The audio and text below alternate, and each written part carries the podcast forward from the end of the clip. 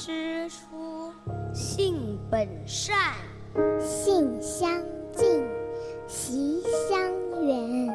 苟不教，性乃迁。教之道，贵以专。金戈铁马，不敌琴棋书画。青山古道，品一杯禅意清茶。三味书屋，带你寻一处心灵的休憩之地。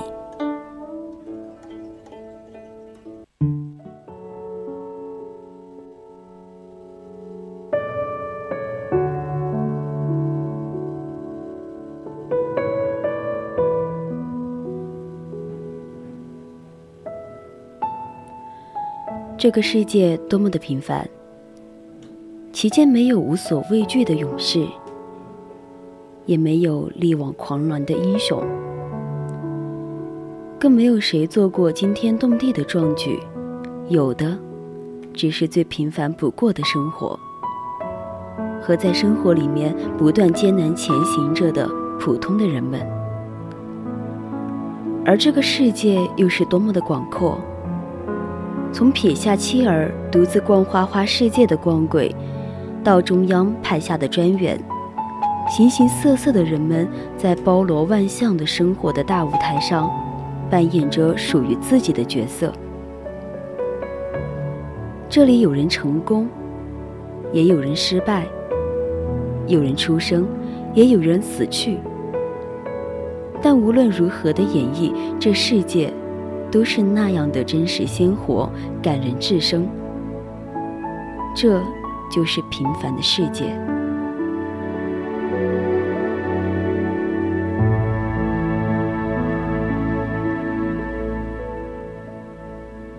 平凡的世界》是中国作家路遥创作的一部百万字的小说。这是一部全景式的表示中国当代城乡社会生活的长篇小说。全书一共有三部。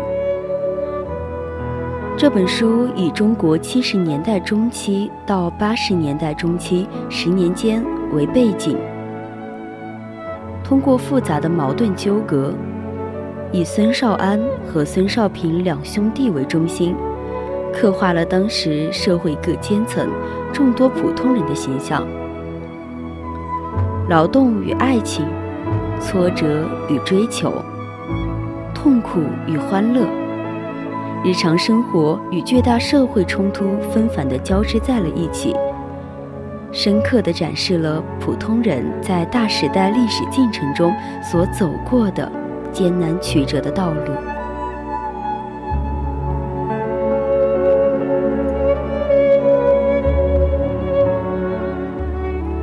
生活中无处不有纠结与挣扎。而现实与精神的双重痛苦，常常会使人彻底的堕落。只有在无比的痛苦中还能够巍然站立、有力把握着生活马车车辕的人，才是真正的强者。而孙少安和孙少平就是这样的强者。他们经历过巨大的艰难与痛苦，却把艰难痛苦都当作是人生的财富。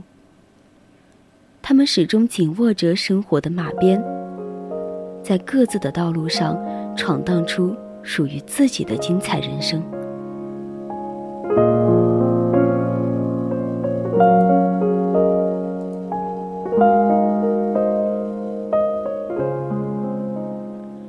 让我们一起听一听豆瓣网友“不存在的猫科”对这本书的感悟：长的是苦难。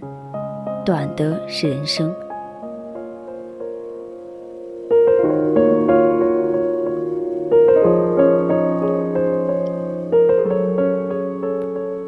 人生苦短这个词反反复复的被我们叨念了很多回，可是又有多少的人能够明白其中的意思？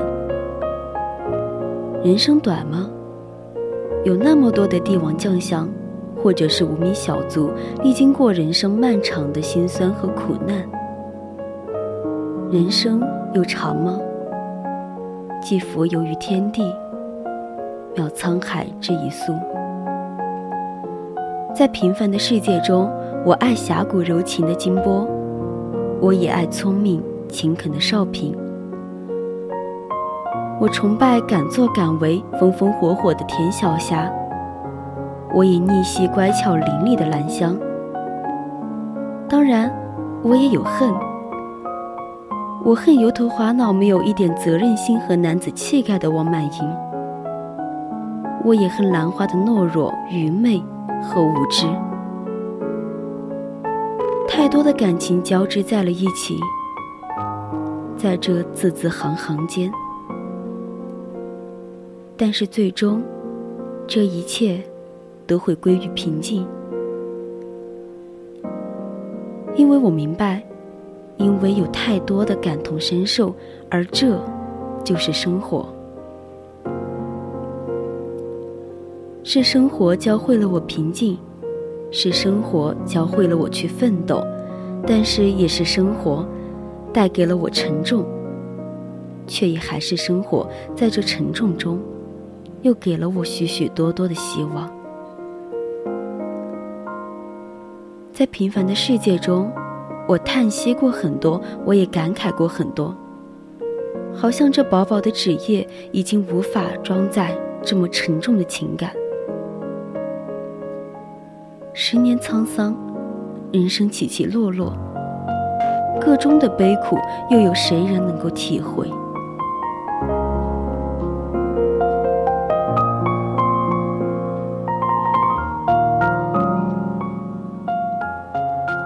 书中最让我动容的，莫过于少平，无论处于多么悲惨的境地，他都不会忘记去读书。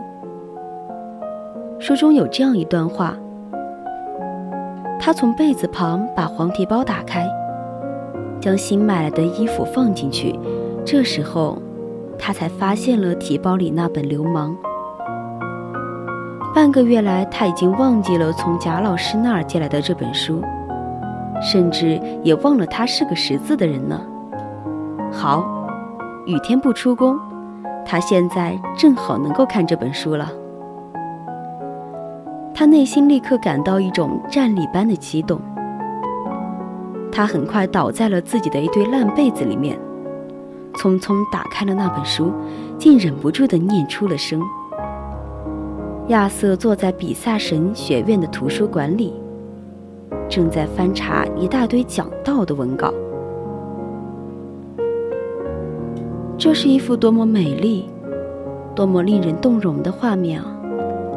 肮脏、凌乱的窑洞和朗朗而读的孙少平，这一刻，再美丽的风景画在这一幕的面前，我想都该羞愧了。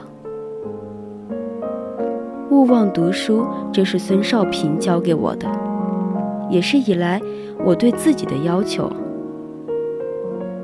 勿忘读书，我时刻这样警醒自己，因为我不想多年以后，当年华已去、青春不在的时候，我却已经变成了一个整日为几千块钱工资发愁，为了不听话的孩子而发怒，还终日担心丈夫会出轨的黄脸黄脸泼妇。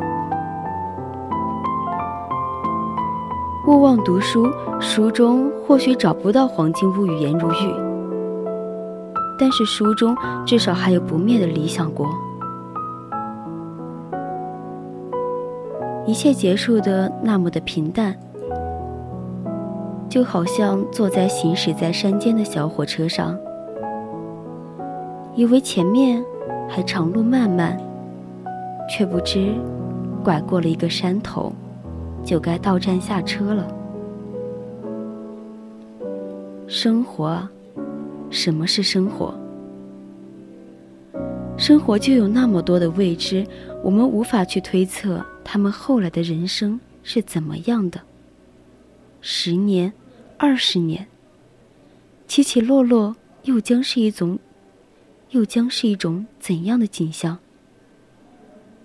只是。让我们祝福他们吧，这群善良的人和这片温暖的土地。长的是苦难，短的是人生。只要春天不死，生命就不会死。活着，就是那么的充满希望。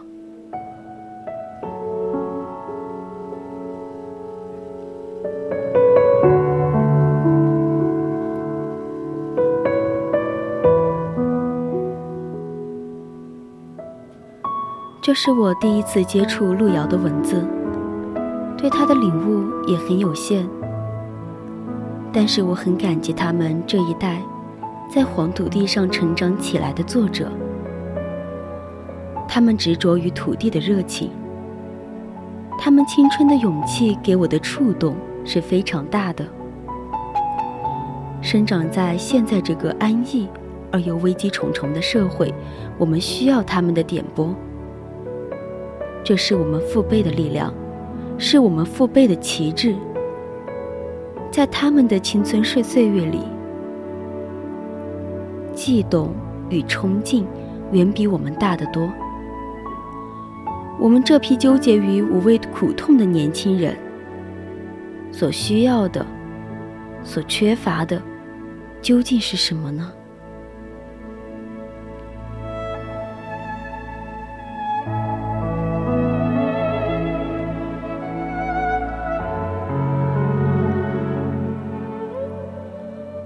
我非常喜欢书中提到的叶赛宁的一首诗：“不惋惜，不呼唤，我也不啼哭。金黄的落叶堆满我心间，我已经不再是青春少年。”好了，亲爱的听众朋友们，今天的侧耳倾听就要和大家说再见了。欢迎大家在下周日的同一时间继续锁定节目。我是浩南，我们下期再见。